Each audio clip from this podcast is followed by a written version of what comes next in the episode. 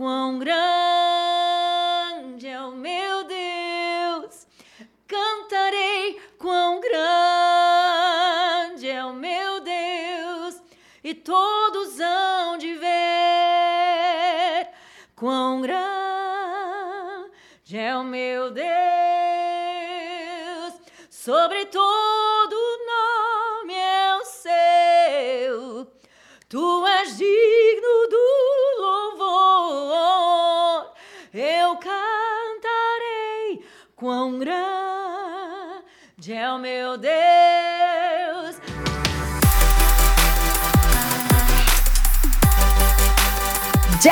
Jessicast no ar!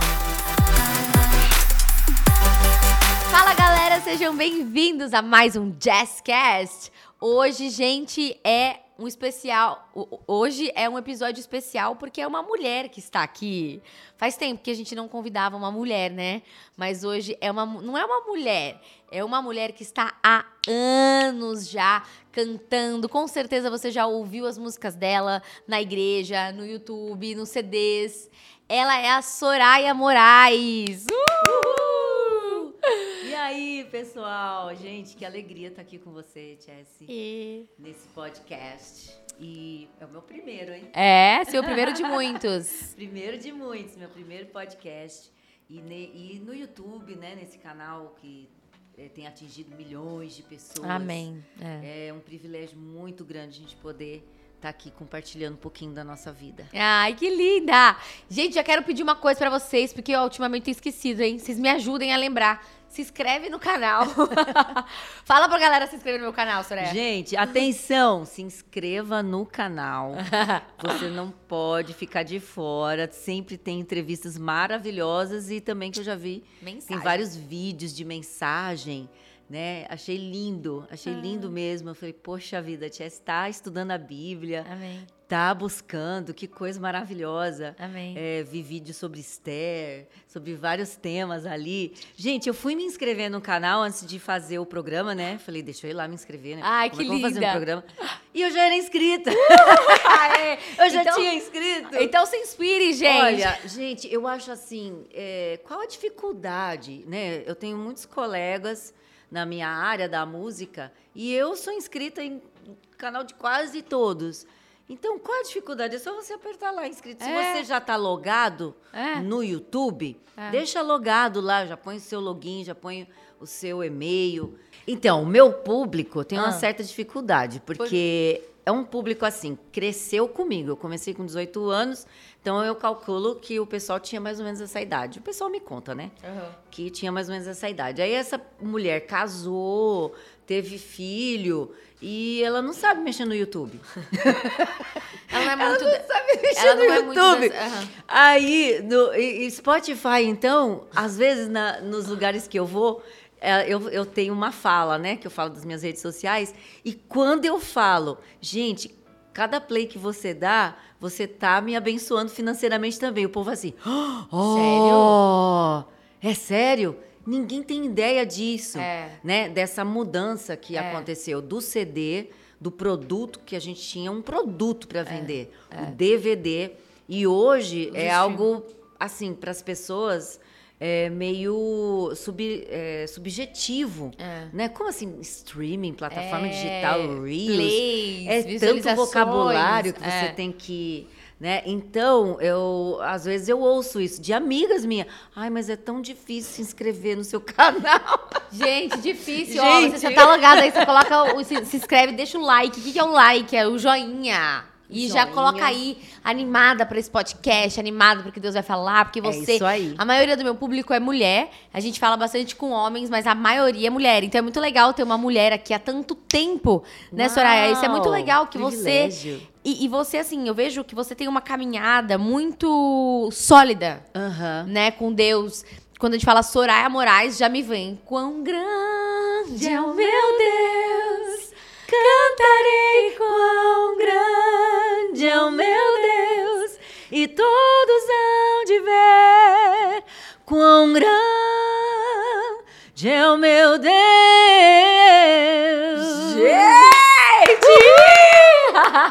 Muito bom. Ah, não, sério, o tanto que eu já chorei ouvindo essa música. Oh, sério, porque Deus. assim, tem, é, é uma frase, quão grande, É. canta.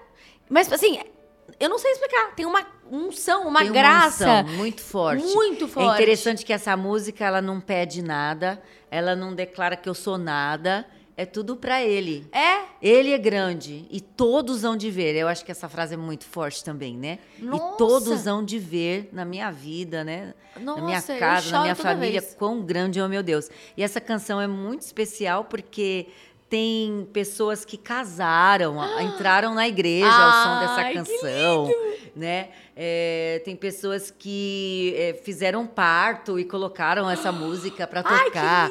Nossa, tem tanta história. Eu tenho uma história de. Até eu vi esses dias, eu estava numa mentoria do Paulo Vieira, e aí vem um beijo, casal. Paulo. Pra quem Beijo, assistiu o podcast Vieira. do Paulo Vieira, tá aqui no canal, coloca pra É, depois. Gente, eu assisti o da Camila, foi maravilhoso. né? Maravilhoso.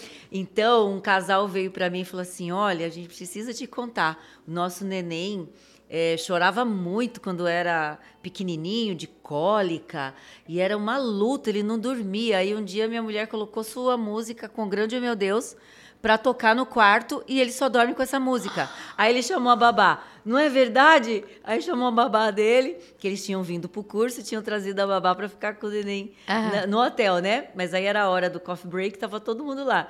E aí a babá, nossa, é verdade, é você que canta com o grande oh, meu Deus. Então eu tenho muita história, fora histórias mesmo de milagres, né? Milagres assim sobrenaturais que Deus operou Através, através, da né? fé de pessoas que ouviram essa canção e foram curadas, foram restauradas, foram Ai, libertas. nossa. Pessoas que iam se suicidar e aí de repente ouviu a música, né? Olha, tem muito testemunho assim, Tem, né? Eu acho muito que forte. Assim, é muito quando. E você me falando aqui, não tinha nada a ver com o que eu ia perguntar no começo, gente. Mas assim, Deus muda tudo, né? É, é- eu, eu sinto assim, como o Senhor ele colocou capacidade no ser humano de criar. A identidade de criador dele, ele colocou em nós. E quando você deixa de criar, você tá deixando de, de contribuir, de fazer com que vidas, por exemplo, né, pessoas deixaram de se suicidar, é, pessoas eh, colocaram no parto. A gente aqui com o podcast, criamos o podcast, a gente recebe muito testemunho. No clube também, eu tenho o Morning Club, que são as minhas lives diárias. Mulheres que eh, saíram da depressão, mulheres que tinham problema com a autoestima. E aí você fala assim: caraca, se eu não tivesse feito? Então, quando você tá falando aqui, e se ela não tivesse feito? E o que você tá deixando de fazer? Sabe, o que você tá deixando de contribuir com aquilo que Deus já te deu? Porque essa música, eu, eu cantei porque, é gente, eu escuto ela direto. E eu choro, eu falo, gente, não tem nada nessa música. Por que, que eu amo essa música, né? Tipo assim, tem uma frase que parece que você se rende, assim. É. É uma unção. Então, existem coisas que Deus quer que você faça, que você coloque pra fora, pra que pessoas coloquem essa- a sua música no parto, leiam o seu livro no momento de dificuldade, escutem o podcast, coma do seu bolo, sei lá o que, que Deus te pede. É Mas não verdade. deixe de contribuir com aquilo que Deus te deu. Você tava me falando, eu falei, me veio isso, sabe? Essa, essa revelação. Isso é muito incrível. Tem um grande palestrante, pastor, mentor que já se foi, o Miles Morrow, e ele tem uma Amo fala ele. muito é forte perfeito. que mudou muita coisa na minha vida e do meu marido. Ele fala assim: o lugar mais rico do universo é o cemitério, porque lá estão en- enterrados sonhos que não se realizaram, livros que não foram escritos, músicas que não foram compostas, É. faculdades que não foram feitas, profissões que você não eh, se formou É. por N motivos, né? O principal motivo que eu posso falar, que eh, até é algo que eu já escrevi sobre isso, o medo. O medo. O medo ele paralisa. O medo ele pode paralisar os dons e talentos que o Senhor depositou na sua vida. Todos nós temos dons e talentos, É. né? Talentos são aquelas habilidades que a gente já nasce com ela e os dons são os dons que a gente busca é, através do Espírito Santo. É. Então, você tem uma coisa ou outra. Ou você tem os dois. E você tem que multiplicar isso É.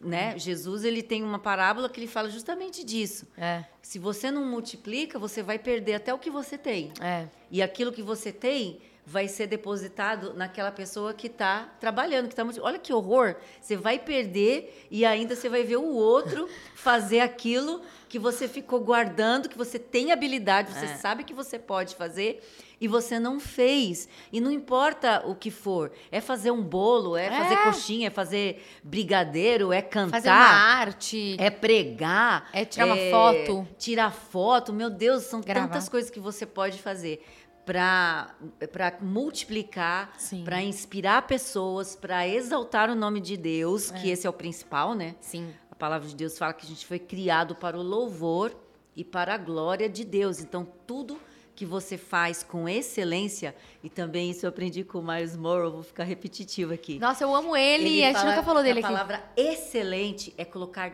Deus para fora. Ex, ex é você expor. El é Deus. El é Deus em hebraico. É. É você pôr Deus para fora. Uau! Então, quando a, Deus. palavra de Deus diz pra gente tudo que vier à minha mão, de maneira nenhuma lançarei fora, e também tem outro versículo que fala que tudo que você for fazer, faça bem Aham, com excelência. com excelência. Porque quando você faz com excelência, você põe Deus pra fora. Uhul! Oh, glória! Reels! Reels!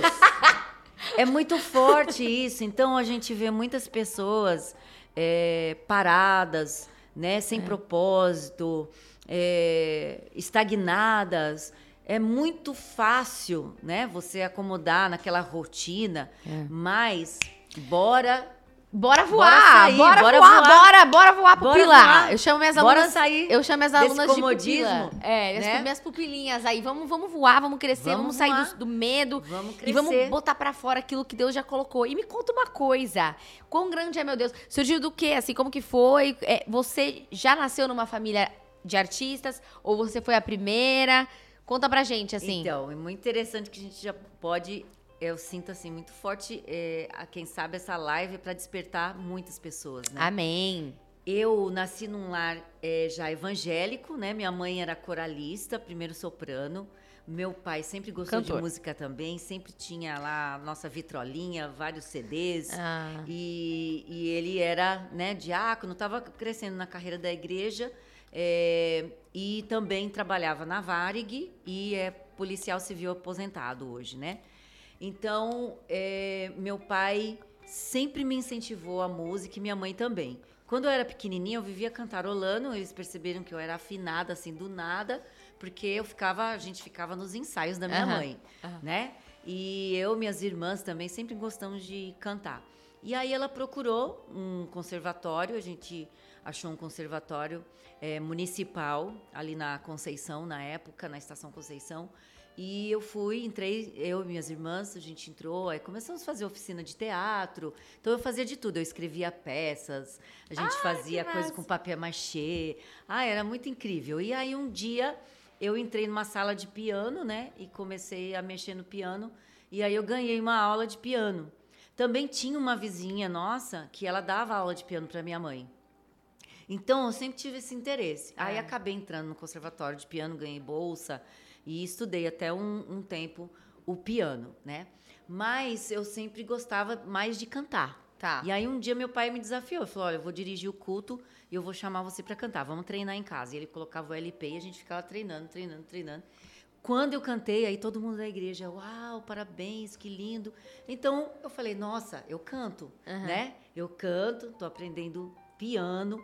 E, gente, isso me ajudou tanto. Por isso que muitas vezes, papai e mamãe, foque no talento natural do seu filho. Isso ajuda muito. É. Porque muitas vezes você quer que, pender ele para um lado, mas o talento dele natural é outro. É. E como me ajudou? Eu tinha a orelha de abano. Menina, enorme, você não tem noção. E a minha mãe amava fazer penteado na gente. Pra ir pra escola. Aquele birote da Princesa Leia do Star Wars. Uh, atenção, Guiguis, adoro. Aquele birote de trança, gente, era o clássico. Ela dividia o cabelo no meio, lambia assim, fazia o birotinho e eu ia com aquele orelhão pra escola.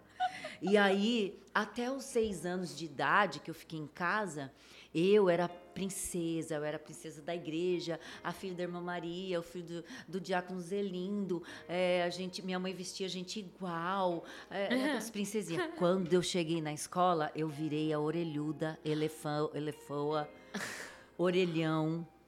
Soraya, deixa eu fazer uma ligação, os meninos falavam. Deixa eu fazer uma ligação, Soraya. Ai, gente, que sacanagem. Levava, é, colocava moeda no meu Ai. Gente, eu sofri tanto bullying. Tanto bullying, que vocês não têm noção. Gente, vocês não Imagina têm. chegar alguém pra colocar moeda. Não, gente, colocava por trás, assim, né? Aquelas carteiras de madeira. Eu tô... Colocava a moeda por trás. Ô, Soraya, eu fazer uma ligação. Meu, Gente, eu sofri tanto bullying. Olha, crianças, adolescentes que estão escutando, não façam Gente, isso na escola. Por favor. E a gente sabe que o bullying começa em casa, né? É. Então, você, papai, que se acha ou engraçado ou comediante, que fica tirando sarro do seu filhão para ele crescer macho, cuidado que você está criando um cara que vai fazer bullying na, na escola também. então, bom. ai, eu até engasguei, gente, ai, porque foi Já- uma fase difícil. Aí, de repente, eu saí da minha casa porque eu era queridinha, a lindinha que cantava na igreja, e aí na escola eu era horrorosa. Nossa, mas você sabe que eu tenho uma, escola- uma história parecida de escola horrorosa? Porque eu tive, eu sofri muito bullying também. Gente, quem não sofreu bullying, né, também? Acho, acho- acho difícil, assim, mas esse da, da moeda foi, assim, um Não. nível Não, a é um mais. nível- é. Não, esse Já da moeda, mano, moeda aí, essa moeda daqui. Mas eu, eu tinha um apelido de Valderrama. Ai, meu Deus! Porque meu cabelo que tamanho. judiação! Não, gente, não é fácil. Minha irmã do meio também tinha o cabelo bem caracolado, cheinho. Não, e meu também. cabelo era enrolado e liso Mas na ponta. Cantaram demais a música da Sandra de Sá pra ela, mas direto. Olha, a gente sofreu muito bullying. Gente, anos 70, 80, olha, é, foi terrível. E nem existia essa expressão, né? Não, não existia essa Era expressão. tipo o quê? Não, era piada. É. Era brincadeira de criança. É, é. Né? Era brincadeira de criança. E- e Mas eu louvo a Deus, porque eu acho que hoje a gente deu tanta ênfase nisso que acabou virando uma coisa insuperável. E, gente, eu superei. Todo mundo superou da minha idade, todo mundo também, que é dos anos 70, 80, tá super bem na vida, né? Superou. Então, primeiro, né, eu acho que é a ênfase que você coloca isso na tua vida. Outra, a identidade que você tem em casa. Se ela é tão forte, tão firme que os seus pais colocam em você, né? É, por isso frequentar uma igreja, se você ainda não frequenta uma igreja, coloca os seus filhos para frequentar uma igreja, para fazer um curso, catequese, escola dominical. Aqui não vou, vou É. falar. Gente, espiritualidade. Você É. tem que incentivar o seu filho a buscar a espiritualidade. Então bom. aquilo era tão forte para mim que eu um dia eu cheguei. Eu sou orelhuda, mas eu tenho uma voz. Eu canto. Pá! Muito bom. Sabe? Eu sei que foi o Espírito Santo que falou isso pra mim. Foi mesmo. Então, aquilo, toda vez eu. O que, que eu fazia? Eu estudava mais. eu- aí eu fiz todo mundo na escola saber que eu cantava e eu can- cantarolava na escola. E aí, tudo que era concurso de música, eu comecei a participar e ganhar troféu em primeiro lugar. Entendeu? Minhas irmãs também cantam super bem, só que hoje cada uma tá no seu dom, mas por um bom tempo também a minha irmã caçula cantou comigo, gravou DVD comigo. Então, é, em- eu acredito assim, você na sua casa, né, principalmente pai e mãe que a gente está falando aqui, se tiver pai e mãe me assistindo, cuidador, vovó que cria o seu neto, é, não importa, você que é uma autoridade na vida de uma criança. Então, incentive os talentos, não deixa ela enterrar os talentos. É. Incentive. Você foi criado por Deus, a imagem e semelhança, está lá em Gênesis. Deus é criativo. Olha a natureza, olha os pássaros, olha as flores coloridas. Então, toda essa criatividade está dentro do ser, foi soprada Amém. Dentro do ser humano. Então não existe ser humano que não possa realizar nada. A gente vê aquele é, Nick Jovic, Nossa. Meu Deus, O o, que que é cara aquilo? nasceu sem perna, sem braço. E os pais deles evangélicos, a vida inteira. Não, filho, você pode, você é capaz, você vai estudar sim, você vai fazer faculdade, você vai ser alguém na vida. Hoje, A palavra de afirmação, meu né? Deus, hoje ele tem três filhos maravilhosos, acho que três, eu tava indo pro quarto, sei lá. É, casado com uma mulher maravilhosa. É aquilo que ele acredita, né? Aquilo que ele ouve dentro de casa. É, É. então, é, todo ser humano é capaz de criar. Nossa, isso é muito legal. Meu Deus, rendeu, hein? Rendeu, rendeu, rendeu. Não, e tipo assim, a gente vê muito quando já tem em casa, porque tem um incentivo. Mas a maioria de- dos sonhos que não foram realizados ou que as pessoas não, não, não foram atrás é por, é por isso mesmo, sabe? Tipo assim, ah, imagina se você tivesse nascido com uma voz, mas numa casa onde ninguém te apoiasse. Tem muito isso. Que É. as- Tem muita gente que tá nos assistindo agora que, que canta muito. É. E que não tem um pai e uma mãe que incentiva. Uhum. Não tem um pai e uma mãe que fala, vai, eu te coloco numa, numa aula de canto, eu te coloco na aula de piano. Sim, vai, filho, você tem consegue. Tem muita gente, tem muito pai e mãe que fala assim, não, isso é bobeira, isso é bobagem, isso aí não dá dinheiro. É. Eu falo muito sobre propósito, eu ensino muito no meu clube as minhas alunas sobre propósito. Por quê? Os meus pais, eles são maravilhosos, mas eles não entendiam o que eu nasci pra fazer. Uhum. E eu era muito incompreendida dentro de casa, eu era meio ovelhinha negra. Aham. E porque Deus é maravilhoso e misericordioso e me ama tanto, ele me fez meio louquinha. Então, eu não escutava muito o que as pessoas falavam. Você tem que Isso. fazer tal coisa. Aí eu falava, tá. Aí eu tentava, falava, ih, não vai dar bom. Não vai dar. Eu já tentei fazer medicina. Já, Meu e eu já tentei fazer tanta coisa. De tudo. Já tentei várias coisas. Só que eu entendia que não era aquilo. E aí, Deus me fez meio louquinha e trouxe pessoas no meu caminho e foi me Isso. preparando, que foi me ajudando. Mas existem pessoas que não são louquinhas. É. Que viram e falam assim: é, não é pra mim. Eu tava dando uma palestra sábado agora e uma mulher, eu terminei de falar sobre propósito, sobre isso. E pra mim eu amo, porque foi a área que eu vivi, que eu sofri. Então Deus dá autoridade onde você sofre, né? É. E aí ela virou e falou assim. Ela veio chorando pra mim. E eu sei que tem muita gente assistindo a gente que tá passando pela mesma coisa. Ela falou assim: Jessie, eu sou essa mulher que você falou. Eu faço faculdade de fisioterapia, porque o meu pai falou que eu preciso fazer uma faculdade pra dar dinheiro, mas o meu sonho é fazer artes plásticas. Uau. Eu amo pintar. Na Meu hora, eu Deus. falei, mulher, vai, pelo amor de Deus. Ela começou a mostrar os quadros dela pra mim. Ela já pinta. Uau, Então, Tá vendo? Aí eu falei assim. muitas vezes o nosso propósito está naquilo que a gente faz naturalmente. É, e ela virou e falou assim pra mim: ai, Jess, meu sonho. Ela falou assim: só que meu pai não dá dinheiro. Eu falei assim: sabe o que não dá dinheiro? Não dá dinheiro fazer o que não gosta. Porque você vai fazer obrigado, você vai achar um saco, você vai trabalhar infeliz e ninguém vai querer trabalhar com você. Porque é um saco trabalhar com gente infeliz. É legal É. trabalhar com gente que ama, que é apaixonado e que, meu, tem que ficar mais, vamos ficar. Vai ter que fazer dobrado, vamos fazer. E pá, e tarará. E aí você cresce. Então, se você vai plantar, se você vai trabalhar com árvore, mas se você é apaixonado, você vai ter sucesso. É. Agora, se você faz porque dá dinheiro, esquece. Vai ser o ó, você vai ser infeliz e você vai fazer as pessoas ao seu lado infelizes também. Porque é uma chatice, gente infeliz. É porque verdade. gente feliz não enche o saco. Tá ocupado aqui gravando podcast, tá ocupado fazendo as coisas. Agora, gente que não, não, não gosta do que faz, não vê a hora de dar a hora de ir embora. É. Aí sexta-feira, É isso aí chefe, posso ir embora, não sei o quê. Ninguém quer trabalhar com gente assim. Então, se você se identificou, acorda. É verdade. Ó, pega Mas essa- eu pega, ouvi- pega essa, que eu me inspirei. Pega essa, bora voar. Bora. Eu, eu ouvi muito isso. A música não dá dinheiro de várias Aí, ó. pessoas. música não dá vida não é dinheiro, música não dá dinheiro. É, um- e aí, assim, eu não posso falar muito também, porque eu vivi um momento, assim, meio de dúvida. Porque quando meu pai falou assim, olha, é, Soraya, a gente não tem condição de gravar um LP, porque chegou um momento que todo mundo, e o LP, e o LP? Né, gente, sou da época do LP. E o LP, e o LP? Gente, as pessoas... LP era tipo CD? É, bolachão. Aquele Não era disco ainda. Ah, era disco? É, Disco, de vinil. disco de vinil. Mano, LP, LP. é chamado disco de vinil, Eu tive- long play. Ah, É, eu tive um de disco vinil. de vinil na vida, que era da Sério? Sandy. Nossa!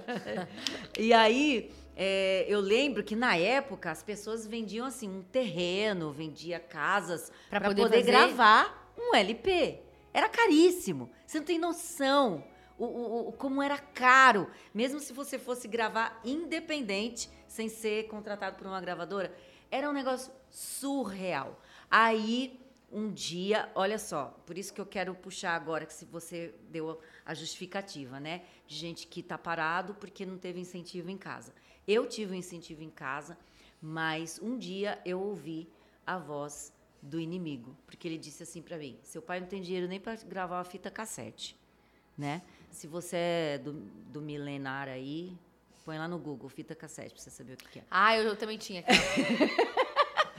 fita cassete. Como que você vai gravar um LP? E vinha palavras proféticas. Você vai para as nações. Eu vejo um disco de ouro. Eu falava, meu Deus, não tenho grana nem para gravar um de plástico. Como é que eu vou ter um de ouro? Eu não tinha noção. Entendeu?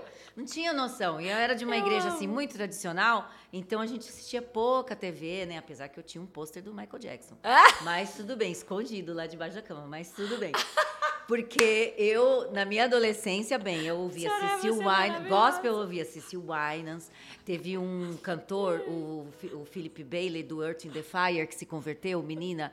Ele gravou um, um negócio, aí meu tio trouxe dos Estados Unidos para mim é, Emigrant, e eu ouvia é, Whitney Houston, anos 80, meu Deus do céu, é, Aretha Franklin, tudo isso, eu ouvia tudo isso, escondido, mas eu ouvia.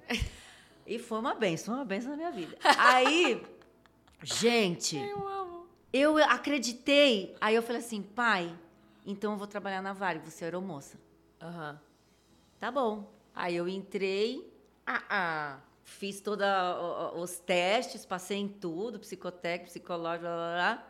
Entrei na faculdade, na FMU, comecei a fazer psicologia e ia entrar no treinamento para aeromoça. Aeromoça. Primeiro eu ia entrar no RH, né? Você já estava indo para as nações. Já, já. É, eu ia dar um jeito de ir.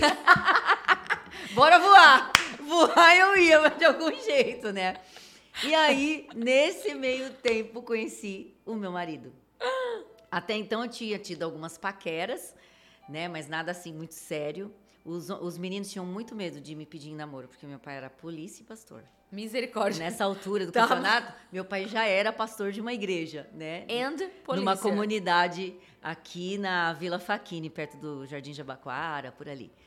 E aí eh, eu conheci meu esposo num, num concurso de música da igreja, que teve lá no meu colégio, onde eu onde eu estava fazendo, tinha feito o colegial, né?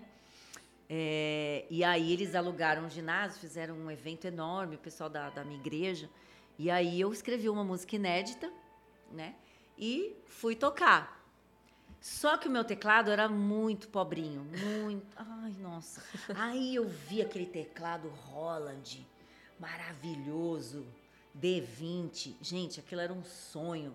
Você só comprava se você importasse dos Estados Unidos. É por que tudo sempre é tão caro, né? Ai, eu gente, falei olha. assim, eu vou, eu vou dar paz do Senhor para aquele irmão do teclado. Era e o eu seu vou marido. perguntar se ele me empresta. E era o meu futuro marido, não sabia. Aí, oh, me conta como é que faz. Aí ele, na cabeça dele, pensou que eu tava paquerando ele, eu queria no teclado.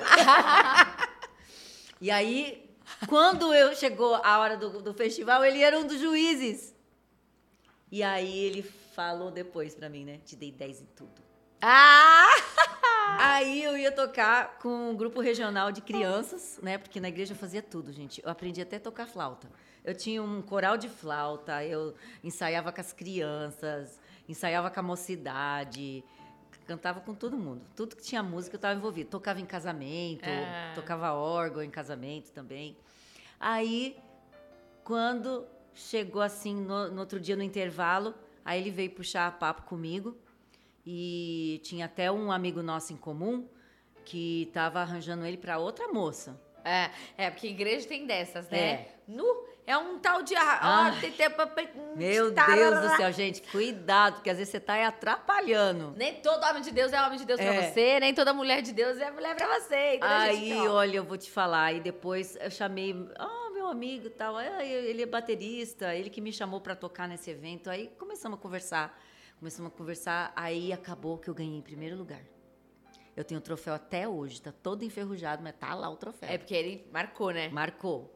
E aí a gente ficou conversando é, uns três meses. Aí ele foi me pedir em namoro pro meu pai e aí foi, começou toda a história. Ai, que massa. Aí um dia ele chegou e me questionou, falou assim, olha, como que você vai ter um ministério? Porque eu, meu sonho, ele falava assim, meu sonho é ter uma banda, eu vou pra televisão, eu creio que Deus vai me levar pra TV, pras praças, pras nações para levar o evangelho através da música. E você também tem esse propósito. Mas você, sendo aeromoço, vai trabalhar de domingo, você vai viver viajando. Como que você vai fazer isso? Sim. Né? E aí caiu minha ficha. Aí caiu minha ficha. Então, por isso que eu brinco. Eu primeiro me apaixonei pelos sonhos do meu marido, depois por ele. Porque eu encontrei, assim, alguém que ia somar o meu propósito. E aí acabou. e aí acabou que eu cheguei um dia lá no, na, na Varig e eu falei, ó, não vou mais. A mulher ficou assim, o cara, ó, não quero mais. E aí a gente, depois de um ano, né, se casou e começou a nossa vida. Então, é, falando agora, né, puxou esse assunto de casamento e tal. Então, gente, o seu namorado, o seu noivo, ele tem que completar, pelo menos completar o teu propósito. Não precisa ser igual, o mesmo, Sim. né? Mas tem que pelo menos completar. Por exemplo, se o teu noivo sonha ser médico, você não pode ser ciumenta. Porque se você for ciumento, você não vai ajudar em nada o propósito dele. Só vai atrapalhar. E ele vai atrapalhar a tua vida também. Porque é o sonho dele, ele não vai deixar de passar a noite no hospital. É. Porque você tem ciúmes, porque você vai ficar ligando o tempo todo. Então, você que está namorando ainda, ainda dá tempo, né? Porque encalhado é quem casou errado, né? É. Ainda dá tempo. É, Essa frase é muito legal, não sei quem que inventou, mas. Eu postei ela essa semana. Você postou essa Encalhada semana? não é quem tá solteiro, encalhada é quem casou errado, amor. Porque agora você vai ter que aguentar, Então, ainda dá tempo. Outra, outra pergunta que eu me fiz e que eu sempre incentivo as pessoas a fazerem. Olha bem pra ele, presta atenção como ele trata a mãe, como ele trata as irmãs e fala assim: esse homem merece a minha submissão? Porque, gente, a nossa submissão é algo muito precioso. É. É algo muito incrível. Entendeu? Esse homem merece minha submissão? Nossa, essa Será pergunta que não ele- tava na minha lista. Deixa eu anotar. Põe na lista aí. Ele é digno da minha submissão?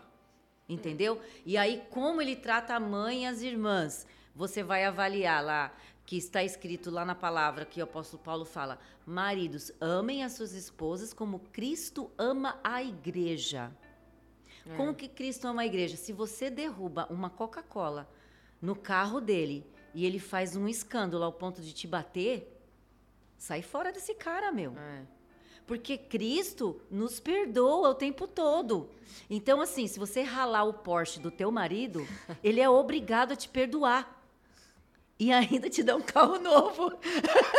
Porque foi o que Jesus fez. Foi o que Jesus fez com a gente. A gente rala pra caramba. Erra tudo. Os nossos Porsches espirituais. É. E Jesus vai lá, não, filhinho. Ele ainda conserta e passa um mentiolate. ele ainda nos cura. É. Né? A gente se arrepende, ele ainda nos cura e nos dá coisas novas. É, maravilhoso. Gente, é piada, mas é muito É sério. sério. Eu costumo dizer que a ordem né, espiritual no casamento para o homem é muito mais pesada do que para a mulher. É, muito mais. Muito mais pesada. Porque você não está entendendo, entendeu? Aquele cartão de crédito que você está regulando não é de Deus, não é de Deus, não, marido. Jesus deu a vida. Maravilhosa. Não, a gente, gente- quem aguenta essa mulher? A gente exagera, né? É brincadeira! Mas é verdade. É brincadeira, mas, Mas é, é verdade. Tá na palavra. É, a Patrícia Ramos que fala, né?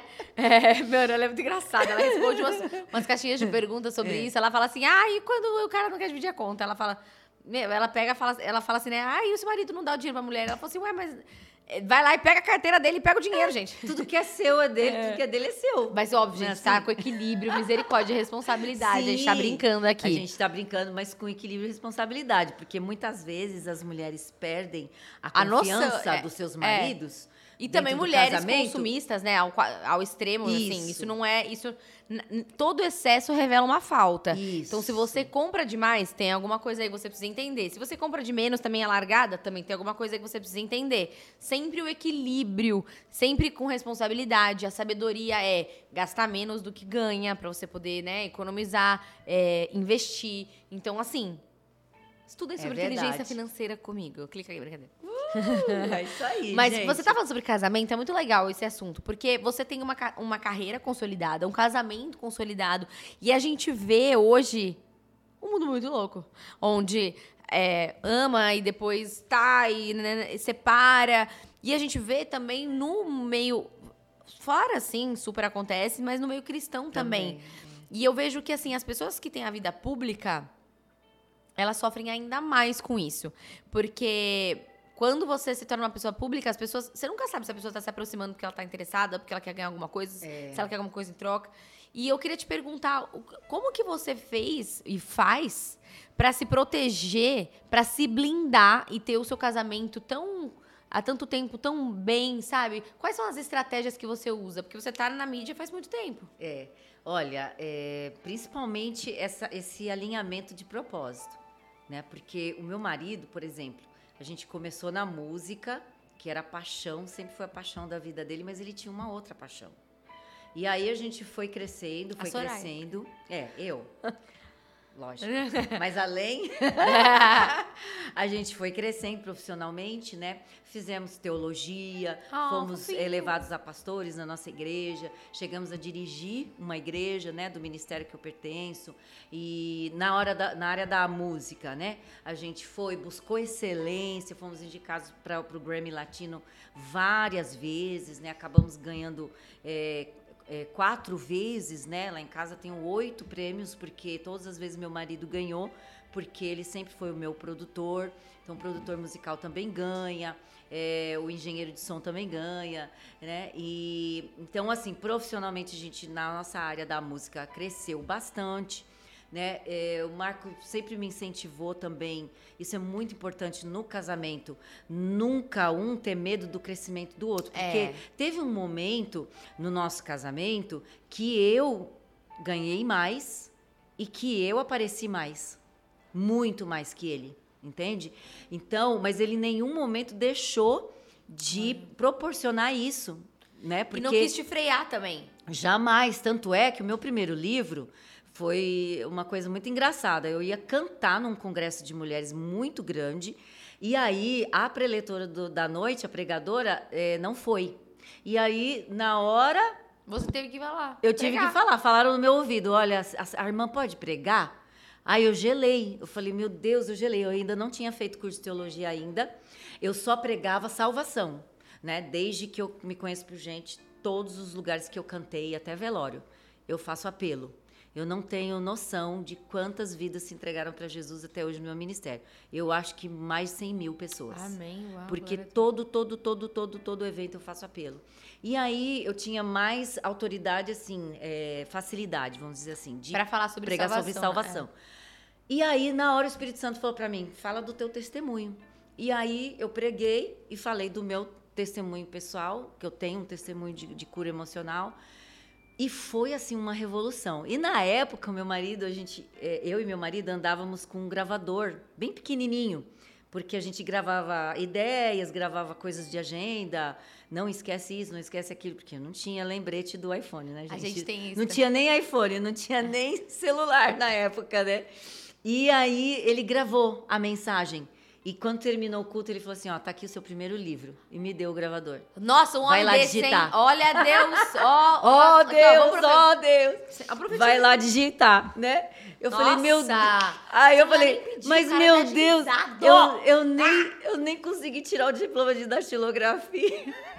Ah, vai lá, cata milho, mas digita e depois eu vou dar uma- um tapa, aí a gente vai mandar para alguém para corrigir português e tal. Nasceu meu primeiro livro. Então, gente, pregações casais, eu acho que hum, uma das coisas do sucesso é essa. Nossa. Um levanta o outro. E Eclesiastes está escrito assim: é melhor serem dois do que um. Porque quando um cai, o outro levanta. Então, o que, que eu tenho visto nos relacionamentos? Uma pessoa dá uma mancada, a mulher vai lá e malha, humilha o marido na frente É. dos filhos, na frente da mãe, é, e aquela humilhação, e, ou, ou vice-versa, né? Aquele marido que adora, que confunde, né? Ser brincalhão com bullying e fica fazendo bullying com a esposa na frente dos parentes e Coisa tudo. chata, gente. É muito chato, mas tem muito, tem tem muito isso, tem muito isso. Então, é, na Bíblia está falando o contrário. Quando, se a sua esposa tem uma falha em alguma área, você vai lá, pega na mão dela e levanta. Se o seu esposo tem uma falha, vai lá e levanta. E os dois juntos vão procurar a cura, vão procurar resolver. Então, é um ajudando o outro. Mas onde que acha essa pessoa? Não. Dá conselho aí pra solteira. Vai achar em nome de Jesus. Agora, Não, mas eu vou falar uma mulher- coisa. É, também não existe gente pronta. É. sabe?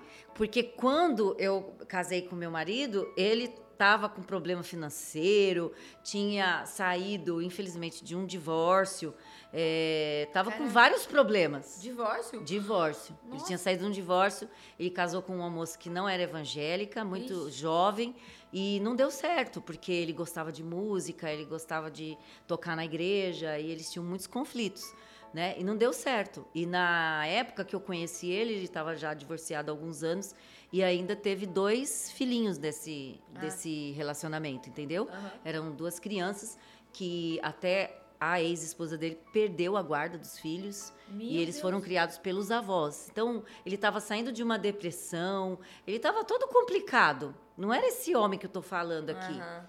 né? Então, eu acho que muitos, muitas das vezes as, as mulheres, elas querem alguém pronto, né? Os homens também. É, e os homens também, que é alguém pronto. Ah, não, ela, ela tem que ganhar bem, ela tem. Gente, é, em Eclesiastes fala, vou falar de novo. Eu acho que é sete, né? S- É, é melhor é serem dois do que um, porque a paga é melhor. Então, você que está nessa, ah, eu vou fazer meu mestrado, meu doutorado primeiro, depois eu vou casar. Você vai ficar é, furnicando aí com a sua esposa, Jesus vem, você vai ficar. Entendeu?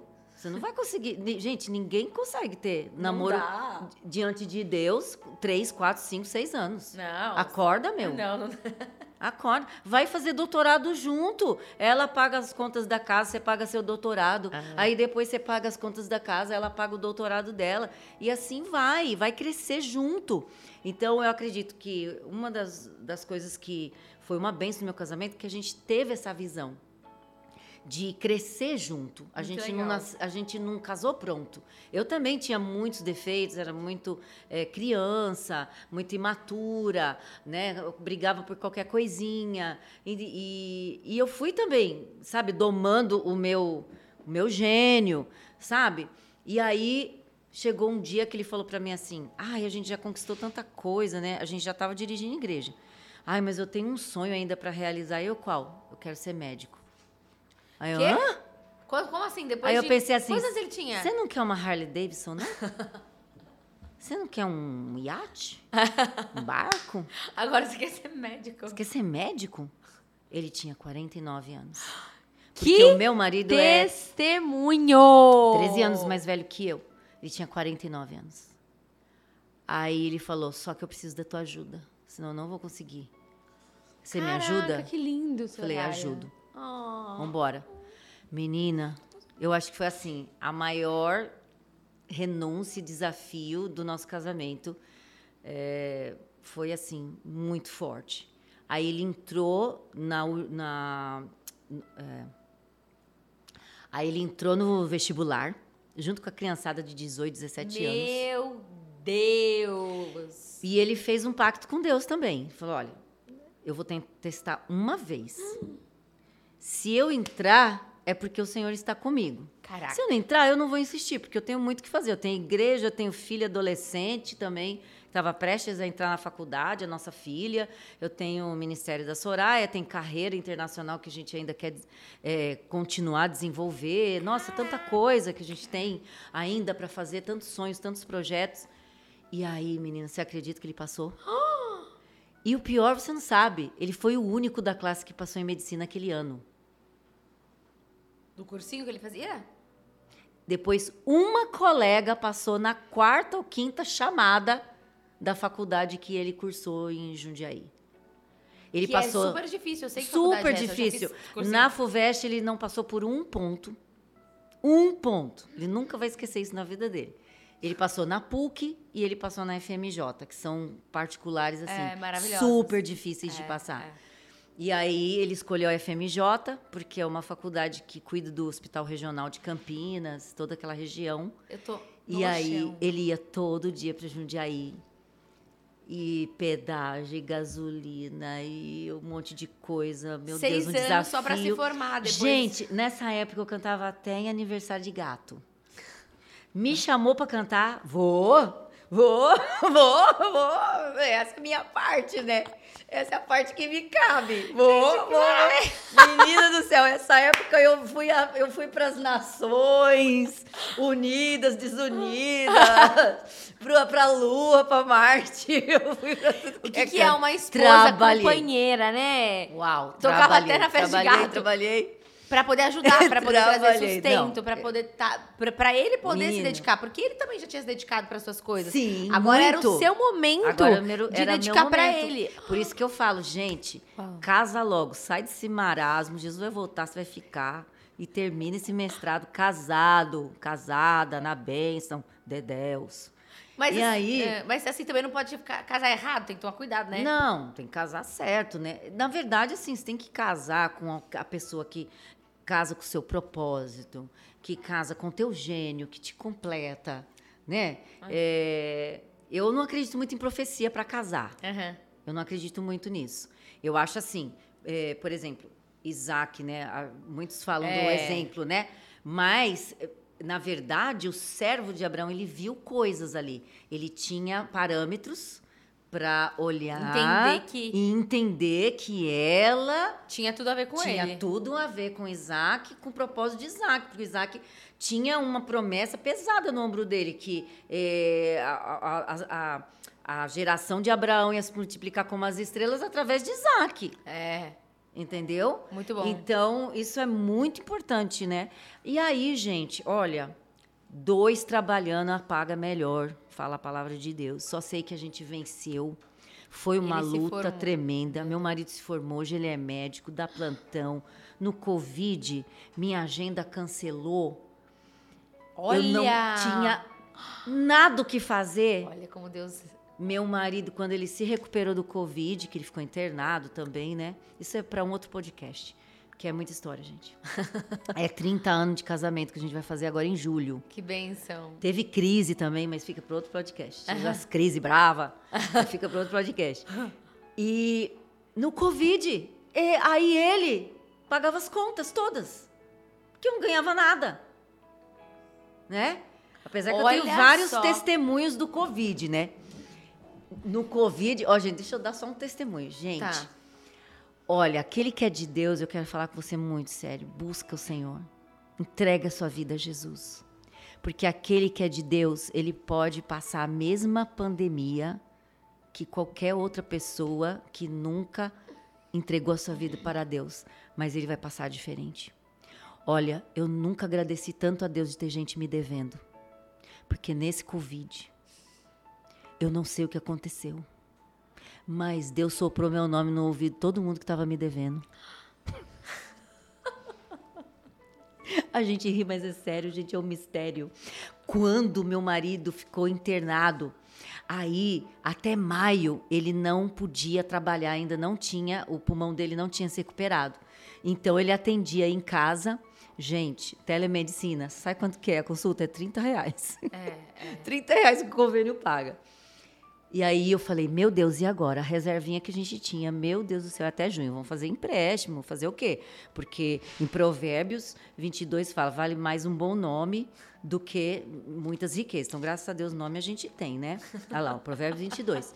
Então, eu falei, bom, a gente vai fazer empréstimo sobre empréstimo. Menina, primeiro milagre. Eu tinha comprado um carro zero em 2019 com a promessa de pagar a primeira parcela em março. Março começou a pandemia, atrasou a de março, atrasou a de abril, atrasou a de maio. Em maio, o banco me liga e fala assim: olha, a gente está propondo para os nossos correntistas se você não gostaria de passar as parcelas desse ano da pandemia para o final do contrato. Fechado, onde é que eu assino? Eu andei um ano de carro zero sem pagar uma parcela. Eita! Aí Deus soprou no ouvido de algumas empresas que estavam me devendo, até shows que eu tinha feito. Olha, a gente vai pagar, tá? Vai cair na conta tal dia. Pode pagar. Pode cair. Eu falei assim, meu Deus, servo de Deus, tem que dar graças em tudo mesmo, até quando alguém está devendo a ele. Porque é melhor você ter para receber do que, do não que ter nada. É.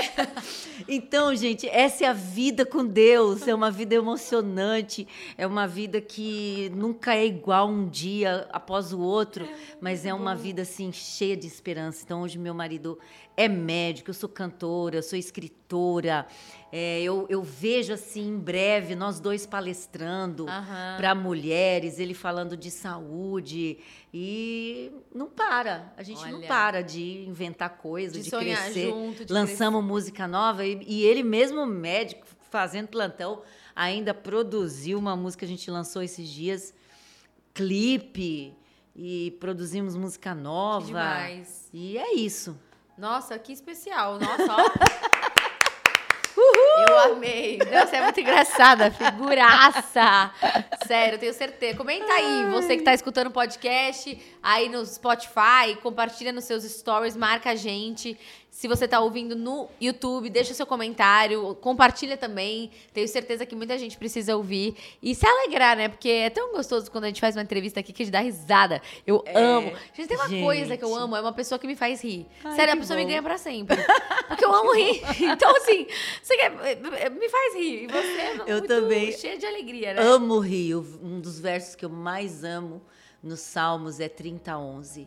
Mudaste o meu pranto em alegria e mudaste o meu choro em dança. Então, não tem jeito, na presença de Deus, é. você passa momentos tristes, Sim. mas você é feliz, né? Porque estar feliz pode mudar, que né, o nosso humor muda, mas ser é muito maior do que você estar por um momento. Então, você ser feliz é você passar pelo dia do luto, pelo dia difícil, como eu já passei.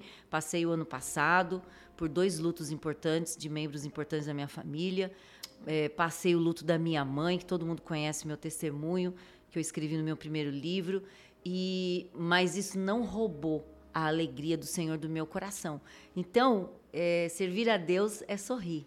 Né? Meu último livro é Eu Escolhi Sorrir. Então, servir a Deus é sorrir. Gente, maravilhosa.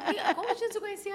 Gente, é verdade, meu Deus. Não, sério, é sério. Porque, tipo assim, é isso. Às vezes eu vejo um povo de Deus assim.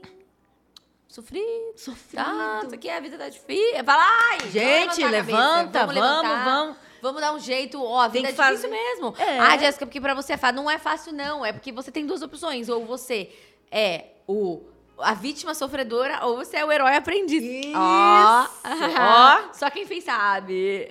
Olha só. só. Entra pro clube que eu te É ensinar. a escolha, né? É. São as escolhas. É. Né? A gente, meu, você sabe que a gente tava num curso de inteligência emocional lá do Paulo. Uhum. Olha que engraçado. E eu sempre procurei ver o lado positivo da vida. Uhum. Sempre. Inclusive, tipo assim, tudo que eu criava tinha a ver com positi Positivo. positividade, assim.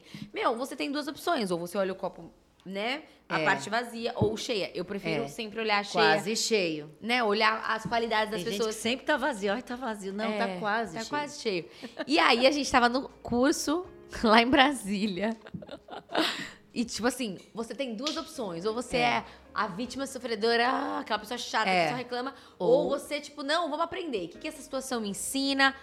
Isso. E a gente tava saindo do curso, três horas da manhã. Ah. A minha amiga bateu o carro. Ai, não bateu o carro, ela bateu assim na, a, a, o pneu e furou o pneu na hora. Meu Deus, três da manhã. Três da manhã. A gente desde as nove da manhã. Sem tomar. Sabe aquela coisa de tomar banho? Aquela, né? Que você quer um. Meu, a gente olhou. Na hora, mas foi instantânea, assim, o, o pneu. Aí a gente olhou, aí eu já falei, Escolha. Qual, qual, vai ser a nossa opção? aí a gente fez uns stories assim. E aí, ó, aqui, ó, já colocando em prática inteligência emocional. Vamos agra... O que, que a gente tem pra aprender com isso? Aí eu olhei e falei, o que, que vocês aprendem com isso? Ah, a gente aprende a olhar melhor onde vai passar, e não sei o quê. E, tipo, mas é isso mesmo, porque falar é uma coisa, agora ali na prática, cara, Vivenciar. tipo, meu, três horas da manhã, você furar pneu, não tem ninguém pra trocar. Teve que, a gente teve que gritar, chamar as pessoas, ajuda, cuida, né? Porque três mulheres. Hum, se tem uma coisa que a gente É não verdade. é boa, trocar pneu. Mas é sobre isso. Quando você muda a lente da, Uhum. do seu óculos pra uma lente, tipo assim, tá, isso aqui não era o que eu queria, mas isso vai agregar em alguma coisa. Em algum momento eu vou usar pra eu crescer. Isso foi pro meu amadurecimento, pro meu crescimento. Então Isso. você escolhe a história que você quer contar da sua própria vida, sabe? E, e os grandes líderes, né? As grandes mulheres de Deus, homens de Deus, até não de Deus, tipo, são pessoas que não tiveram vidas fáceis, mas elas foram persistentes, resilientes, elas escolheram acreditar no melhor, elas escolheram continuar tentando. E é isso que a gente tem que se inspirar. E você já se tornou agora escritora, gente. A pessoa canta, palestra e agora é escritora. Conta pra gente que você. Escritora. Seu primeiro livro foi o seu marido que sacou, É, né? Que sacou. Ó, gente, vamos orar aí, entendeu? Maridos, Maridos. olhem o que suas esposas estão fazendo, impulsione o propósito dela. Funciona, porque vai melhorar as coisas aí na sua casa. E... Mas conta pra mim, tipo, você. Aí você lançou, você Aí eu escreveu lancei livro. esse primeiro livro, né? Que eu conto mais ou menos é, bem o nosso começo ali, como foi o gatilho, né? Da gente realmente viver no nosso propósito, porque a gente patinou um pouco depois que a gente casou, a gente ainda patinou um pouco. A gente montou uma banda, gravamos um LP, começamos a viajar, mas ainda a gente não tinha aquela segurança. Sim. Aí a gente começou a trabalhar por conta. Eu trabalhei eh, no restaurante do Mackenzie, lá no Tamboré, porque a minha sogra e o meu sogro, eles administravam a cozinha lá. Ah, legal. Então, trabalhava lá na lanchonete. Ah, eu já trabalhei no em restaurante também. E aí a gente, né, vendendo marmita tal, toda aquela região lá do Tamboré, o shopping estava recém inaugurando e tudo, e a gente atendeu todo mundo lá. Depois eu montei uma escola de música. Inclusive, na minha escola de música depois, quem estudou foi a Priscilinha Alcântara, que eu conheço Ah! ela desde pequitiquinha. Uau. É, é, foi tipo uma discípula assim no comecinho, né? Sete aninhos. Então ela estudou teclado, voz, canto, tudo lá na escola de música. E vários cantores, o Fio que estudou, um monte de, de garotada, legal. essa garotada nova estudou lá. Que demais. E essa escola é, hoje é administrada por um rapaz que era meu baterista na época, a gente tinha passado a escola para ele. Então a gente ficava assim, né, patinando, patinando, patinando. E aí, no fim, Deus nos levou a uma situação e a gente não, vamos focar na música. Deu certo, meu primeiro CD também, em menos de 15 dias vendeu toda a produção.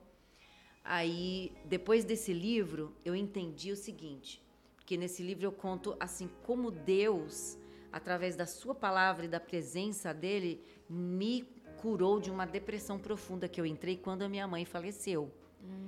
E quando minha mãe faleceu, foi toda essa transição. Foi a transição da gente eh, sair da empresa e começar a viver da música e de ministério e, e lançar o primeiro CD. Então, nesse turbulhão todo, minha mãe falece.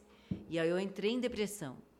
E aí eu comecei a entender, ministrando muito sobre isso, por onde a depressão entrou. E aí me veio o tema do segundo livro, Não Desanimes, que foi o desânimo. Porque quando a minha mãe faleceu, também houve um desânimo na minha fé. Eu ficava pensando assim, como que eu vou pregar sobre cura se a minha mãe não, Não conseguiu transplante de fígado, não foi curada e morreu. Nossa, que forte. É, e por um tempo eu fiquei sem cantar também. Então, aquele desânimo. Então, o desânimo foi uma porta para a E depressão. aí você ficava em casa, não fazia nada, não trabalhava, ficava só vendo a vida passar. A vida E aí, passar. Ela Então, o desânimo, ele abriu a doença. O desânimo, ele deve ter derrubado minha resistência, entendeu? E abriu para a doença chamada depressão. Que doença, depressão é uma doença. Então, eu falo muito sobre o desânimo, né? Eu uso uma historinha que ah, uma das armas que Satanás mais usa, isso não está na Bíblia, é uma história, é uma história, é, um conto, que Satanás fala para os demônios: não, só põe a arma do desânimo na mão deles, que o resto eles fazem sozinhos. Então, é quando você desanima com a sua carreira, desanima com o seu casamento, desanima com seus filhos, quando você deixa esse desânimo entrar, ele é a porta para você desistir é e é até a porta para doenças emocionais, É mesmo? né? E aí depois o terceiro livro eu abordei sobre medo, porque foi algo que eu venci também.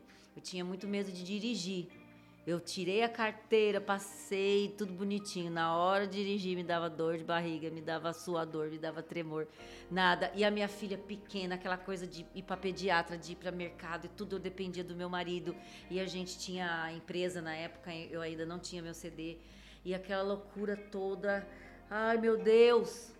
Aí um dia eu fui cantar num evento e fui muito ministrada neste evento e eu saí daquele evento falando assim, não, eu vou dirigir em nome de Jesus.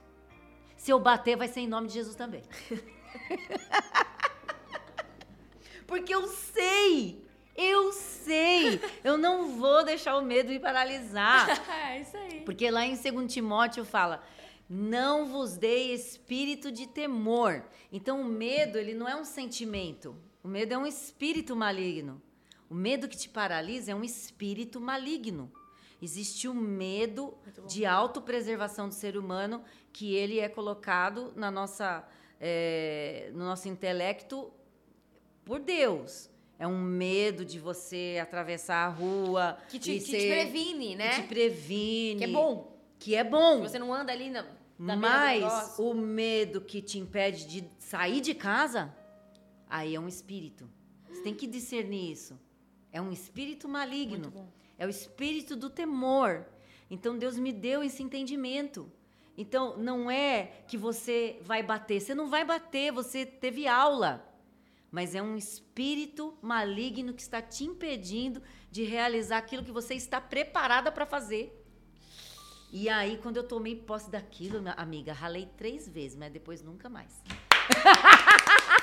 Sejam libertos dos medos de vocês. Mas nunca bati em ninguém, graças a Deus. Amém. E aquela coisa, morreu o carro, minha filha. Ai, liga de Passa novo. por cima. Põe o louvor, caminho no deserto, luz na escuridão. Dá partida Meu e vai, amiga, vai, vai. E foi tão lindo, É. porque o diabo, ele não sabe nada da tua vida, mas Deus sabe. E Deus sabe por que, que ele tem que te livrar, por que, que ele tem que te curar e te preparar para o futuro. Amém. Eu fui cantar nos Estados Unidos anos mais tarde com a minha filha. Minha filha foi me acompanhar, foi minha intérprete e tocou guitarra também. Fui cantar nas igrejas americanas, cantei numa grande convenção lá também, eh, no Texas. E depois fui para Anaheim, lá na Califórnia. E quando eu cheguei lá, o pessoal do evento me levou para uma locadora de carro. Aí eu falei, ué, o que será que vai acontecer aqui, né? Aí o pessoal do evento falou assim: olha, nós locamos um carro para a senhora, tá aqui a chave, documentação, tá aqui o envelope com a gasolina. Se precisar de mais, a gente. Coisa, porque a gente achou melhor do que pôr o motorista à sua disposição. Porque aí a senhora fica livre. Tá aqui o envelope com os Olha! ingressos da Disney. Ah, Satanás, tome! tome que eu dirijo! Tome que eu tô preparada. Que eu tô preparada! E aí, dirigir aquela Califórnia foi pequena pra mim, Ah! minha filha. Pra glória de Deus. Eu fui na Calçada da Fama, eu fui no Hollywood, eu fui na, na, na Disney. Eu, olha, fui nos outlet, eu rodei aquilo ali. E conta uma coisa, você cantou agora, né? Caminho no deserto. Você, você traduziu Waymaker. É. Waymaker. Meu Deus, esse é quem tu és. Gente, O meu Deus é um. Deus de milagres, Deus de promessas, caminho no deserto, luz na escuridão. Meu Deus, esse é quem tu és. Waymaker, miracle worker, promise keeper, light in the darkness, my God. There is who you are. There is who you are. There is who you are. Esse é quem tu és. Esse é quem tu és. Gente, estamos no meio da gravação, tô fazendo Glória. stories. Não, sério, Way. Nossa, essa música. Essa música é muito forte. E muito como que é pra forte. traduzir assim? Conta uma, conta uma curiosidade. Ah, É, por é exemplo. Waymaker, meu, nossa, é. muito. É uma música. Então, Como é que é pra você trazer ela e traduzir, pegar o direito? Como é que é esse negócio? na verdade, o Eimer que chegou pra mim, eu, eu assisti ela. É, a cantora tinha acabado de lançar. Ela é Nossa. nigeriana. né? Na Nigéria eles falam inglês, né? Então ela foi, foi composta em inglês. E ela é de uma igreja muito grande lá, a Sinac. E o vídeo dela cantando na igreja dela viralizou. E foi tão engraçado que a versão que ela cantou no vídeo foi uma das primeiras vezes que ela cantou a música. Tanto é que eu canto umas partes que é, os americanos não cantam. Aham. Enxuga as lágrimas. Porque isso é uma coisa da versão dela original. Tu Aí o que, que aconteceu? A música é, veio pra mim, aí eu entrei em contato com ela particularmente. Ela não tinha nem ditado a música ainda. Caraca. Isso Aí foi quando? Isso foi contato- quando? Foi em 97. Oh, Hã? 2017. Ah, o que que é? Foi em 2017. Deu tilt aqui, gente. Foi em 2017. Ah. E aí ela é, é, deu uma autorização, assim, de boca, sabe? A gente conversando assim. E aí Preciosidade, né? Não, Hoje, mano. Gente, foi um negócio assim, de Deus. Aí eu gravei. E aí o que, que aconteceu? Ela não tinha editado a música ainda, então é, quase ninguém podia gravar. E aí, quando um- alguém americano, não sei se foi o Michael W. Smith que gravou primeiro, não sei, ele cortou um- umas Um partes, é, uns pedaços. E aí ela acabou autorizando para o inglês aquela versão, que não tem a ponte, enxuga as lágrimas e tal. Mas se você for assistir o vídeo dela original. Tem, eu já ouvi. Tem, Eu já ouvi. Tem. Tudo que eu canto é a versão dela, original. Que especial. E aí, menina, aí estourou. Estourou. O meu vídeo estourou mais do que o vídeo original dela. A gente tá chegando, sei lá, 160 milhões, uma coisa assim no vídeo. Caramba, que massa. E aí, é, a música começou a viralizar no mundo inteiro. E eu entrei em contato com ela e falei assim, Sinac, 173 milhões. meu Deus, glória a Deus, aleluia. Glória a Deus. E eu pedi para Deus um milhão. Falei, ai Senhor, eu sou das antigas, sou dinossauro, me dá um vídeo com um milhão. Olha como Deus faz infinitamente mais do que aquilo que a gente pede. Eu penso. E aí ela falou assim, ah, eu, eu editei, eu editei em Londres. Eu falei, ah, então tá bom. Aí que eu mandei é, a letra para Londres, ela foi lá, autorizou. Que massa. Né? Então a letra em português é minha, né? Que canto todos os lugares Que que canto máximo. português. É minha. A gente virou amiga. Na pandemia, ela me ligou. Eu tava com Covid em março. E ela falou: Olha, é meu aniversário, entra na minha live. Aí eu entrei com febre. Hi, everyone. God bless you. Aí na hora que eu comecei, eu falei: Gente, eu vou desmaiar. Eu falei: Please pray for me. I got the Covid. I need your prayer. Oh my God, você tá com Covid. Vamos orar. Tinha gente do mundo inteiro na live, do mundo inteiro orando. Que lindo. E aí, é, na pandemia também, eu acabei gravando em inglês um clipe com ela. Que especial. Gente, olha, a pandemia é um negócio assim. Quem andou com Cristo na pandemia Ah, foi eu. eu teve choro, teve Lágrima, luto, eu também perdi mas teve gente. milagre. Mas teve muito milagre. Gente, eu O nunca podcast imaginei. começou na pandemia. Aí, ó. Eu nunca imaginei gravar um clipe na sala da minha casa internacional.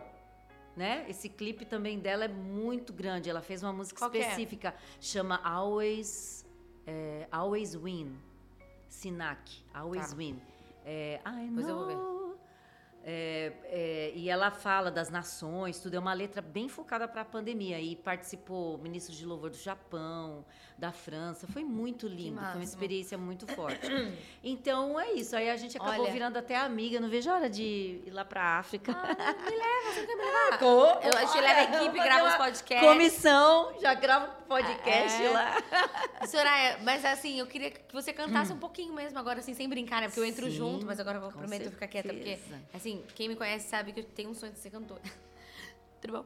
É, não, é verdade. Quando eu era criança, eu, eu amava É. cantar, assim. Minha mãe canta Mas bem. você é afinada. Então, faz fono. Eu tô falando! Você Gente, eu tô... é afinada. Ó, Deus, É. Manda, manda as pessoas pra me ajudarem. Você é Porque eu- afinada. Você só precisa saber colocar a voz. Então, eu nunca fiz uma aula. ali. Eu nunca fiz aula. Então faça. Faça aula e, e fonoaudióloga. Será que eu me meto a virar cantora? Não, mas é Querida. sério, eu sempre amei. E eu era pode DJ, fazer né? tudo hoje É. com plataforma digital. Pode Não, pode super. E eu brinco, assim, porque é engraçado, porque eu sempre falei. E quando eu virei DJ, eu, me- eu achava que eu cantava. Porque eu colocava música, ninguém ouvia nada, e eu. Ah! E eu gritava, falava, nossa, isso é top demais. eu amo. eu amo música. E aí, a- em entrevistas, assim, brincando, eu sempre canto. Tipo, quando eu entrevistei o César Menotti, eu cantei também. E eu- é, é do meu jeito. E as pessoas falam pra mim. Jess, você é afinada, você só precisa estudar um pouco. Aí eu pronto. Tá. É. Então vou, vou, vou catar. Soraya Moraes falou, então, né, vou. É isso aí. Mas agora a gente quer te ouvir. Agora canta Vamos. um pedacinho. A Qual? a gente- ah, não sei. Quão grande é meu Deus ou o caminho no deserto, não sei. Quão grande é o meu Deus, cantarei. Quão grande é o meu Deus, e todos hão de ver. Quão grande é o meu Deus, com o esplendor de um rei, em majestade e luz, faz a terra se alegrar, faz a terra se alegrar. Ele é a própria luz e as trevas vão fugir, tremer com sua voz, tremer com sua voz.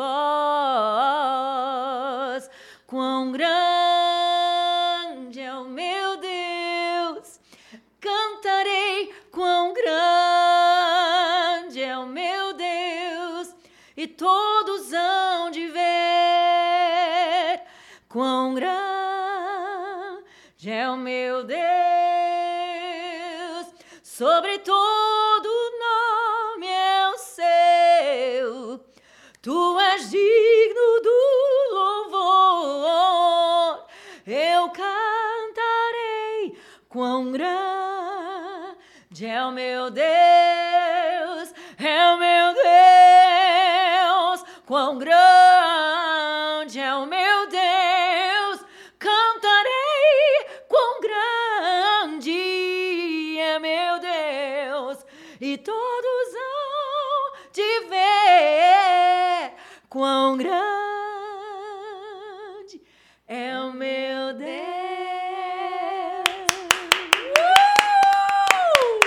grande Gra- e todos hão de ver. Amém! Ai, eu filmei, vou mandar pra minha família. Glória a Ah, Deus. antes de vocês assistirem.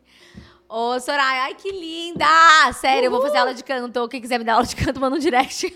Gente, Não, é sério, mas é, é, eu acho assim, a música, ela, ela, ela ativa todos os sentidos, sim. né? Você vê a frequência, eu não sei explicar, assim, existe um- uma graça de Deus no louvor, na música. Na música. Parece que quando você põe um louvor, o seu estado de espírito muda, as Sim. coisas, as cadeias quebram, as correntes quebram, isso é bíblico, então é muito, é muito especial quando eu trago alguém aqui assim e canta. Parece que a gente assim fica, né, em outro outra, outro planeta assim. Então, foi muito especial ter você. Eu queria que você desse Obrigada. três conselhos da Soraya Moraes para as mulheres, tipo, para ser uma mulher forte, uma mulher posicionada de Deus nessa geração.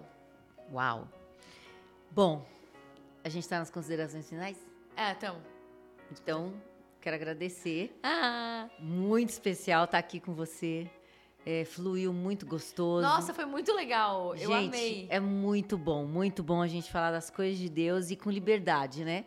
Então, você, mulher, o que eu poderia falar para você, né? Três coisas para você ser uma mulher aí posicionada. Em primeiro lugar, realmente buscar em Deus a tua verdadeira identidade, porque na sociedade, nos pensamentos ideológicos, eh, são tantas ideias que querem colocar na sua mente, mas busca em Deus. Você é filha de Deus, projetada especialmente por Deus.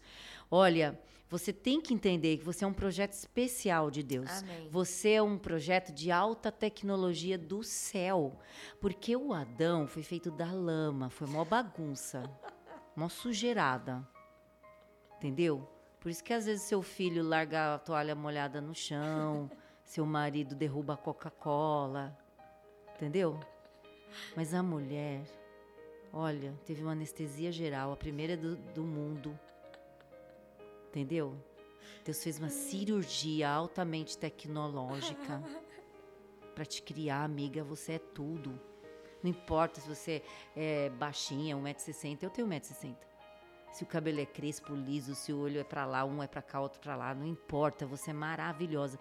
Você é obra-prima de Deus. Então, primeiro você tem que entender a sua identidade. Quem é você?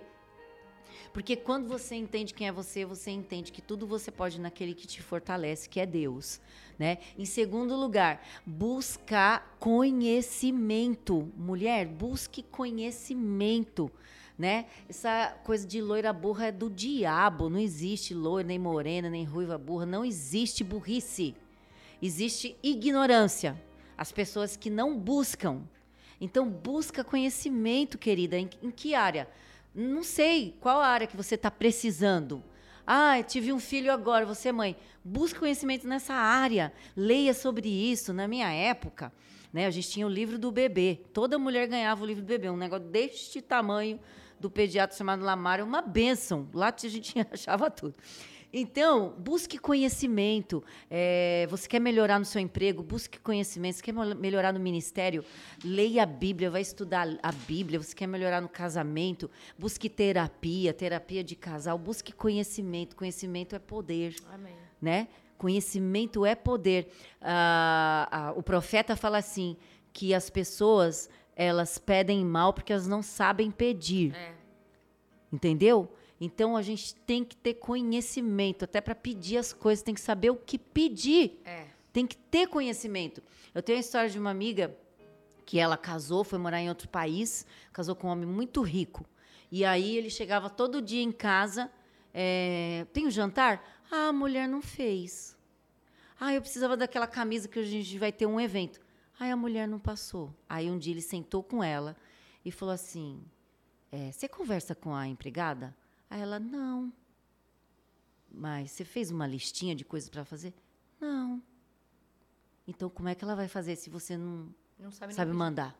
Então, a pessoa tinha de tudo e não sabia administrar aquele tudo. Imagina, gente, você morar em outro país, entendeu? Com grana, empregado, uma coisa né, luxuosa, e eles tinham. Então, ela entendeu, caiu a ficha. Aí ela, ah, então, é eu que tenho que mandar. Então, mulher, busque conhecimento. Você tem que conhecer é, as coisas para você poder dar ordem até, né? Você tem que aprender é. para poder dar ordem, né? E tudo que você fizer, faça o melhor. Faça o melhor. Se você é uma dona de casa, põe a melhor louça, põe o melhor talher, põe o, se você está trabalhando, faz o melhor no teu trabalho. Se você está na igreja, faz o teu melhor para Deus. Faça o melhor. Tudo que você fizer, faça o melhor. Porque quando a gente faz o melhor, aí a gente é honrada, a gente é elogiada, a gente é procurada. Quem sabe não te procuram no teu emprego, você não está prosperando, porque você está fazendo de qualquer jeito, de última hora, você não se planeja, você não sabe nem para onde você está indo, como é que você vai chegar, né? Tem gente que só sai, ah, estou indo, né? para quem não tem objetivo traçado, qualquer caminho serve. É. Para quem não tem destino, qualquer caminho serve. Então, faça o seu melhor. Eu tenho uma experiência linda da minha filha, quando ela morou nos Estados Unidos, a gente foi no Walmart comprar as coisas para o apartamento. E ela morava com quatro meninas, cada uma tinha suas coisas. E aí eu fui, peguei tudo do mais barato, tudo de plástico. Aí, quando a gente estava indo para o caixa, ela falou assim: ai, mamãe, Lá em casa a nossa louça é tão bonita, né? Não dava para você comprar pelo menos assim de porcelana branquinha? Pra eu lembrar lá de casa? Nossa, foi um tom, hein? Foi um tom, porque na minha casa, né, a gente Tudo. usa taça, a gente usa o melhor. Eu, o melhor que eu tenho é para minha família, é para os meus, é para quem eu amo, né? Minha mãe falava assim: "Usa porque senão vai ficar tudo para outra". usa o melhor, né? Por que, que a visita merece o melhor?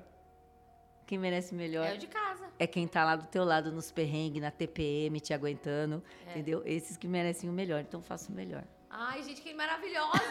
Perfeita! Amei, sério, você é muito engraçada. E tem uma. pupi- Eu chamo as minhas alunas de pupilas, né? Eu Ai, falei pra que você. lindo. É, as minhas alunas do clube. Como eu falei pra você, o clube é um projeto que Deus colocou no meu coração, assim como o podcast. Aham. E a gente faz as lives todos os dias de manhã, às 8h47 da manhã.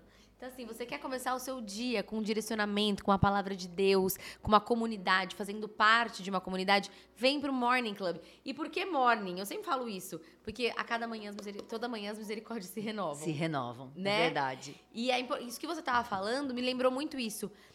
Conhecimento. Tanta gente não sabe nem pedir, não sabe nem o que é. Às vezes eu falo alguma coisa que pra mim é tão simples e existem e as minhas alunas falam: "Nossa, eu nunca tinha pensado nisso". Aí eu fico Gente, o que eu acho que é simples, pra alguém pode ser life changing, pode, É, pode mudar a vida da mesmo. pessoa. Então, no clube, é um clube super acessível pra mulheres, principalmente pra mulheres, né? Mas homens também são super bem-vindos, mas a maioria é mulher é, pra vocês voarem mesmo, sabe? Pra, pra ajudar vocês a encontrarem o propósito de vocês, identidade. A gente fala muito da palavra de Deus.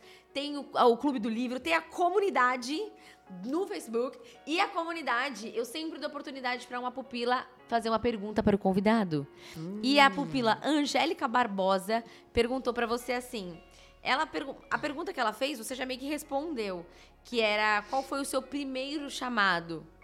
É, a música te levou a Jesus ou você, depois de aceitar Jesus, foi chamada a Aham. louvar a ele, né? Então, acho que você já respondeu, mas. É, mas eu quero frisar aqui que o primeiro chamado de todas as pessoas é compartilhar o amor de Deus através da sua vida. Você não precisa de um microfone, você não precisa de uma plataforma, você não precisa. É bom ter, mas você não precisa. Todo chamado do ser humano é amar o próximo como a si mesmo. Muito então, é compartilhar as boas novas do evangelho através da sua vida. Porque, olha, o meu Grammy, é, a minha voz, os meus prêmios, os meus livros, eles podem ser algo objetivo e concreto do meu ministério. Mas os meus frutos é o meu caráter, é como eu sou com a minha vizinha, É. é como eu sou com o padeiro, é como eu sou com o cara que está abastecendo meu carro, é como eu sou com o meu marido, é como eu sou com a minha filha. Esses são É. os meus frutos, né? O meu caráter. Então, o primeiro chamado principal é esse. No meu caso, né? Eu aceitei a Jesus sim. Eu fui é, tocada numa mensagem. Eu tinha nove anos de idade. Foi quando eu decidi. Ninguém acreditou. Todo mundo falava, ah, mas a Soraya é criança. E isso me incomodava muito, porque aí eu já queria entrar no Já grupo, queria já queria cantar. Causar. E todo mundo, não, você ainda é muito jovem, muito jovem. Tanto é que meu pai teve que mudar uma lei na igreja, porque eu já, eu já tinha 13 anos, gente. Eu não podia batizar. Eu queria batizar, né? E aí e eu queria dirigir os jovens, né? Então, com 13 anos eu batizei para poder dirigir os jovens. E então, assim, o meu primeiro chamado mesmo foi para Cristo, né? Eu senti, lembro até hoje o nome do pastor que pregava, o pastor Geazi, senti aquele fogo, aquela coisa, eu quero entregar minha vida para Jesus. E meu testemunho é aquele lá, né? Que eu nunca fui ex-nada, então não tem muita graça meu testemunho, sabe, gente? Nunca fui ex-nada, nunca fumei, nunca essas coisas, né? Mas é uma bênção também ao mesmo tempo. Amém. é um privilégio, né? É. Porque Deus me guardou. Então, é, o primeiro chamado, eu acho, de qualquer pessoa, de um artista, de teatro, de novela, de- que é de Deus, é ganhar almas. Amém. É a grande comissão, né? É o ID. É o ID. E pra você que quer fazer também perguntas, participar da nossa comunidade, a gente vai deixar aqui o QR Code na tela. Entra pro clube, seja pupila, vem caminhar perto, vai ser uma benção. Eu quero E te dar uns presentinhos. Cadê? É, adoro presentes. Passa aqui pra mim. Eu quero, bom, convidar você também, né, a se inscrever no meu canal do YouTube. Linda. Isso aí. Arroba- caminhando ali, né? A Soraya Moraes, oficial, está lá caminhando. Ai. E na pandemia também, esse é outro testemunho, ó. Me ligaram e me propuseram fazer uma linha de semijoias Chocada! com propósitos. Então, ó, trouxe pra Ai, você essa linda! pulseirinha. É, esse é o título de uma das músicas que eu fiz na pandemia com meu marido, Nada Impedirá. Que está lá em Isaías, né? 43, Nada Impedirá, agindo eu, quem impedirá. E esse é o lançamento que a gente fez agora, Mostrar? com o meu logo. Olha que lindo! Ai, já quero colocar, vai ficar Põe, já põe, já põe. E essa, essa aqui é fácil de pôr, ó. Deixa eu fiz várias é, Paz. pulseirinhas de couro para você colecionar. Ai, que é linda! paz, amor, Paz. família. Amei! Nossa, essa aqui nada né? Porque, impedirá. gente, a gente adora uns balagandã, né? É. Ó, esse anel aqui é uma pauta musical com música. Eu tô, eu tô com essa corrente aqui, A gente adora uns balaganda. que é o Espírito Santo. Esse É, não esse desenho eu que fiz, que é a, a cruz com a clave de Ah, sol, sim. que é a música na palavra, né? A Ai, música que na linda! palavra. Amei ganhar presente. Ai, que bom. Aí, Dá pra, dá pra diminuir ou não? Não, não dá. Não? Ah, É assim mesmo, porque Assim. aí o objetivo é usar várias, assim. né? ah entendi, entendi. Né? E aí eu, trouxe dois livros, porque os outros eu, tô esgotada, mas você acha na internet. Então esse aqui é o primeiro, né? É best-seller. E esse daqui é pela editora é, Central Gospel, né? Não Temas, que tem várias histórias aqui lindas Lindo. é, minhas, de outras mulheres também que eu vou conhecendo pelo caminho, mulheres que eu vou mentoreando, É. né? Olha, tem a história de uma mulher aqui, de uma amiga que ela tinha medo de ter filho. Ficou 13 anos casada, Meu Deus. porque ela morre de medo de injeção, de hospital. Infelizmente, esse medo fez ela perder o primeiro casamento, tiveram várias crises, Meu lógico. Deus. O marido teve vários problemas. E aí, quando ela casou de novo, ela, ela adotou uma menina. E depois, Deus a libertou, né? A gente sempre, eu mentoreava ela muito. E hoje ela tem um filhinho lindo, maravilhoso. Ai, que Teve bênção. naturalmente. Gente, tanta história. Eu tenho uma, uma vizinha que eu encontrei no salão. Aí a gente conversando de viagem, ela. Ai, você sabe que eu fui passar a lua de mel em Campos do Jordão porque eu odeio avião. E a mulher milionária. Ai, gente, me desculpa. Não, viu? Ah, gente. não, sério. Ai. Ela, e o marido você, dela pelo amor de lindo. Deus, vai aproveitar a sua vida. Pensa um homem lindo, uma menina linda, os dois novinhos. Vai pra Campos do Jordão. Não, não desmerecendo, contra, né? Eu adoro, adoro mas- Campos do Jordão. Enfim, comecei, menina, na orelha dela. Pá, pá, pá, pá, pá, pá, pá. Os anjos da Campos do Jordão, que eu tenho os livros todo mal. Ah, Você, você que tem que dominar isso, não é isso que tem que dominar, pá, pá, pá, pá, pá. Aí, ela teve o, o primeiro neném, né? E aí o marido falou, meu, a gente precisa fazer uma viagem, imagina. Imagina um casal jovem com crianças berrando e não, viajava, não fazia É. nada. Aí orei com ela tal, comecei a mandar um monte de salmo pra ela tal. Gente, um dia ela manda um zap. Ai, Soraya, estou em Veneza. Aí ela, ai, muito obrigada, não sei o que, não sei o que, não sei o que, né? Já tá no segundo filho. Que já. máximo! Lindo Deixa eu esse ver. casal. Então, assim, na minha caminhada, é que antes eu não sabia que eu fazia isso, né? Eu mentorei muita gente sem saber.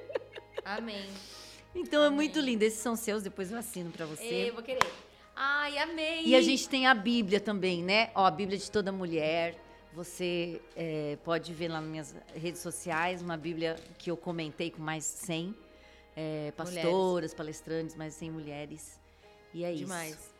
Ai, eu amei! Eu foi amei incrível. demais. Sério, foi incrível. Deus te amei. abençoe, Amém. abra as portas cada Amém. vez mais para você, que essas ondas possam é, invadir vários países. Amém. No nome, em nome de de Jesus. Jesus, que muitas vidas sejam abençoadas, impactadas Amém. por esse podcast. Ai, obrigada, sério. Deus te abençoe muito também. agradeço. Que você continue vocês. é, resplandecendo, assim, Amém. essa alegria que você trouxe. Porque cada pessoa que senta aqui tem uma personalidade, né? É. E a sua, assim, eu consigo ver uma pessoa muito feliz, muito alegre, muito cheia de Deus. Amém. Assim, com tanta autoridade, mas com tanta leveza e alegria ao mesmo tempo. Pra você ter autoridade, você não precisa ser. Sim, sisuda. É. e eu, tipo, eu, eu, eu vivo um pouco isso, assim, porque eu também sou meio da bagaça, eu, gosto uma zoada. E aí eu fico, nossa, mas quando eu for pregar, será que eu posso fazer umas piadas? Eu fico meio que nessas crises, assim, aí Deus fala, seja você. Aí eu falo, mas. Jesus fazia, né? Aí, ó. Tá vendo? Minha Pode resposta. fazer. Então, foi muito especial ter você aqui, uma mulher de Deus, que você, mulher, saia desse podcast inspirada. Amém. Gente, comenta aqui o que você achou, dá um like, se inscreve no canal, compartilha, gente, compartilha, manda para sua amiga, para sua mãe, para sua avó, que, entendeu? Compartilha, compartilha, é não guarda só para você. Manda pros outros. Um beijo e até o próximo Jazzcast.